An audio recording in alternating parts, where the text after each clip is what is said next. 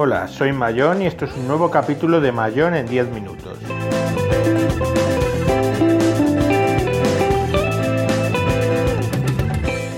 Hoy hablaremos de Windows 10 S.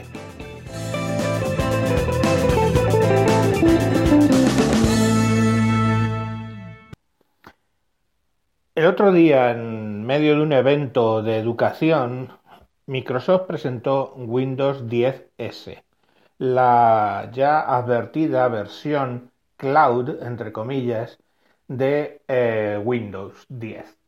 Bueno, básicamente, si vamos a la realidad, no a lo que se ha presupuesto antes con Windows 10 y posteriormente se ha elaborado en blogs, etc., eh, Windows 10S básicamente lo único que impide es ejecutar aplicaciones Win32 que no estén en la tienda de aplicaciones de Microsoft. Eso quiere decir que si una aplicación Win32 ha sido convertida para que aparezca correctamente en la aplicación de la tienda de Windows, sí que lo podremos ejecutar. Se está diciendo en blogs que no puedes ejecutar Win32 y no es cierto. Sí se pueden ejecutar aplicaciones Win32 que mediante un, programa, un proyecto que se llama Proyecto Centennial, hayan sido encapsuladas en aplicaciones de la tienda. Las aplicaciones de la tienda lo que aportan básicamente es un mayor control por parte del sistema operativo de qué hacen en segundo plano y de incluso pueden llegar a suspenderla o incluso a cerrar la aplicación en segundo plano si empieza a recoger demasiados recursos. Pues bien, al coger esa encapsulación con Proyecto Centennial de esa aplicación Win32 dentro de lo que es la estructura de una aplicación de la tienda, una aplicación universal, lo que conseguimos es que el sistema operativo controle mejor lo que hace la aplicación. Eso es única y exclusivamente la clave de lo que hace Windows 10S. Además, sí que es cierto, lleva algunas cosas que incorpora Windows 10 Pro como es la gestión por MDM, por sistemas eh, remotos de, configuración, y eh, algunas otras características que permiten bloquear partes de la configuración para que en los usuarios no puedan alterarla. Una de las cosas eh, es que el navegador en principio siempre va a ser Edge, Microsoft Edge y no se va a poder cambiar. ¿Eso quiere decir que no se puede ejecutar otro eh, navegador? No. Eso lo que quiere decir es que si quieres ejecutar otro navegador, punto número uno, con lo de proyecto Centennial tiene que estar convertido de Win32 a una aplicación universal. Y entonces se podrá ejecutar. Pero siempre el navegador por defecto, si hacemos clic en un enlace o hacemos clic en un fichero HT ML se abrirá con Edge, aunque ya os digo que podemos tener en paralelo el otro. Pero aquí suceden dos cosas. Primero, actualmente, si hay alguno, mm, que creo que no, básicamente no hay navegadores de importancia en la tienda de Microsoft. Y segundo, aunque los hubiera, como digo, pues eh, se ejecutará Edge como prioritario. Otra cuestión, eh, ese Edge lleva asociado Bing como buscador y en principio no se puede cambiar Bing como buscador excepto en aquellos países donde hay una normativa de que puedan utilizar otros. Por ejemplo, en China, pues que es común, creo que se llama Baidu el que utilizan, y en Rusia, que creo que tienen otros, etc. Entonces, en la Frequent Answer Questions que tienen en Microsoft al respecto de Windows 10S refleja que el, buscador será, el motor de búsqueda será siempre Bing, excepto en aquellas, eh, aquellos buscadores regionales aprobados, eh, pues que, básicamente eh, se, se, obliga por parte de algún país o a tenerlo de elección o a que sea ese en concreto. Pero vamos, para todos los no mortales, básicamente tendrás que tener Edge y Beam. ¿Qué más? Bueno, este Windows 10S Ya está, no, no tiene más, no tiene más nada raro. Es básicamente eso. Este Windows Edge, o sea, Windows 10S, básicamente ha salido en el contexto de la eh, Microsoft en la educación.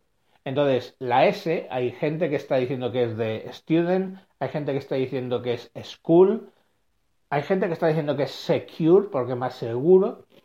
La realidad es que Microsoft no ha dicho absolutamente nada, y ahí tenéis los blogs de Microsoft para buscarlo. No ha dicho absolutamente nada que qué significa la S. Pero ¿qué es lo que busca Microsoft con estos equipos, con ese sistema operativo?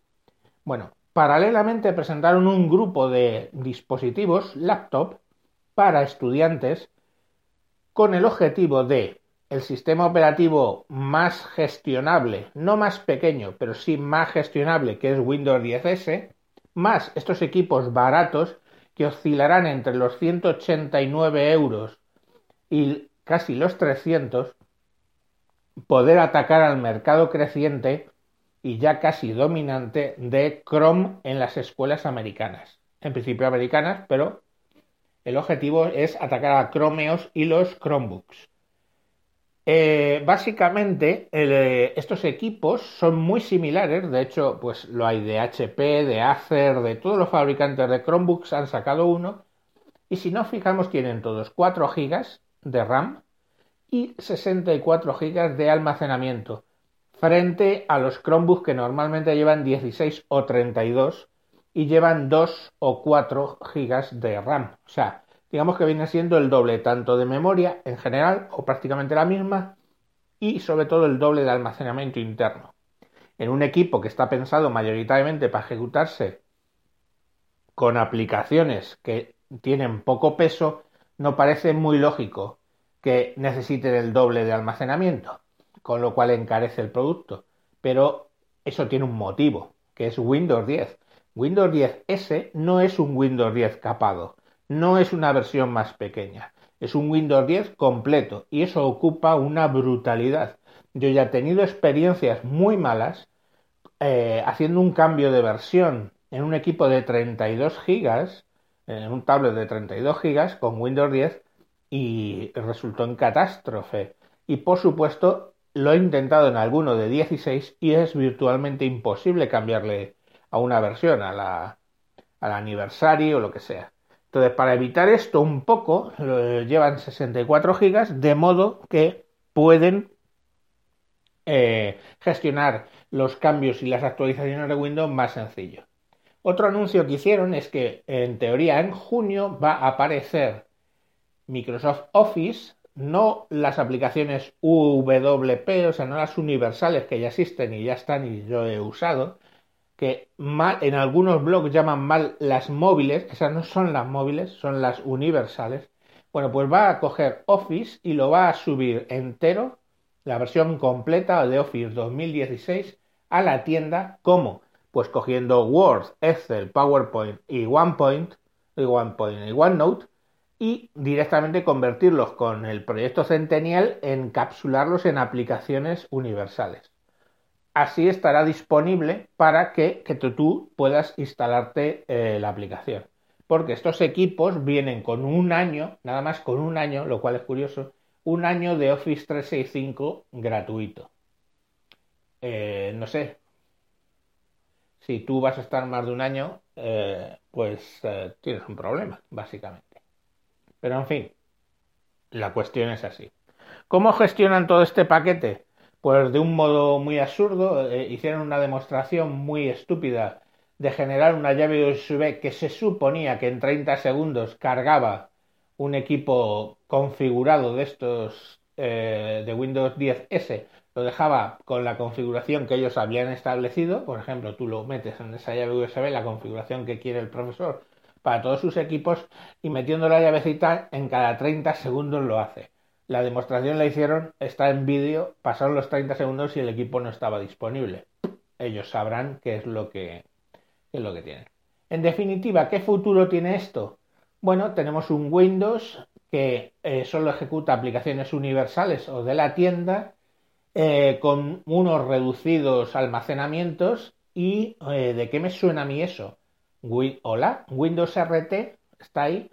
Este señor ya perdió dinero con Windows RT, se compró un tablet con Windows RT para que luego directamente Microsoft lo dejara de lado.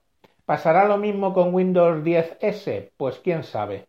Hombre, ya hay mala señal. La mala señal indica que para los alumnos estudiantes podrán pasarse esos PCs a Windows 10 Pro gratis y el resto de las personas que tengan Windows 10S podrán pasarlo a Windows 10 Pro por 50 dólares. Si ya facilitas tanto el cambio de la S a la Pro, mmm, me da que es que tú mismo no estás apostando mucho por esa solución, como de hecho ya hiciste con Windows RT que no apostaste para nada y dejaste a mucha gente colgada con los equipos.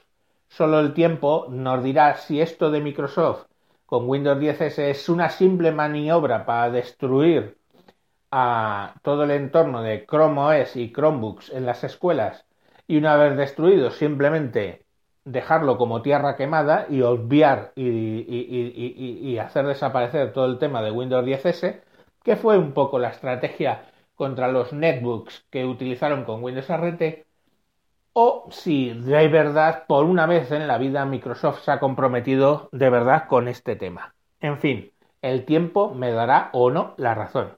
Un saludo y hasta próximos capítulos.